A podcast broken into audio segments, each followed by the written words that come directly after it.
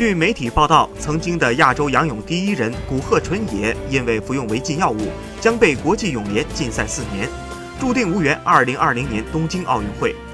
三十一岁的古贺纯也，早在2009年罗马世锦赛上就拿下了仰泳的一百米金牌和五十米银牌，其中后者二十四秒二四的成绩也是保持至今的亚洲纪录。今年三月二日，国际反兴奋剂机构对古贺纯也进行了飞行药检，